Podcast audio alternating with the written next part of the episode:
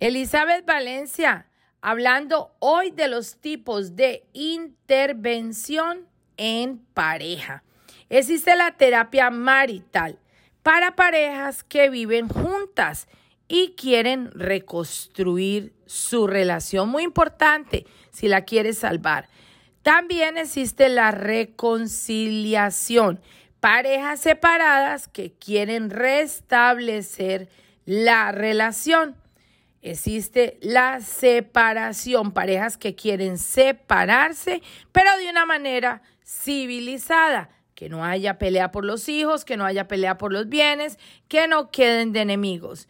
Y también existe la ambivalente, al menos una de las partes no sabe si separarse o quedarse en la relación.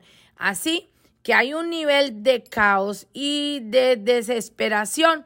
Conocer si la relación extramarital ha terminado y si el amante aún continúa, siendo parte de la escena, es muy importante establecerlo. Hacer una evaluación inicial con preguntas como quién, cuándo, qué, dónde. Eh, hay que tratar de omitir el por qué, porque el por qué es muy temprano para explorarlo cuando hay terapia. Y hay que evaluar los recursos que tiene la pareja para poder sostener estas terapias. Elizabeth Valencia, salud mental en tu comunidad.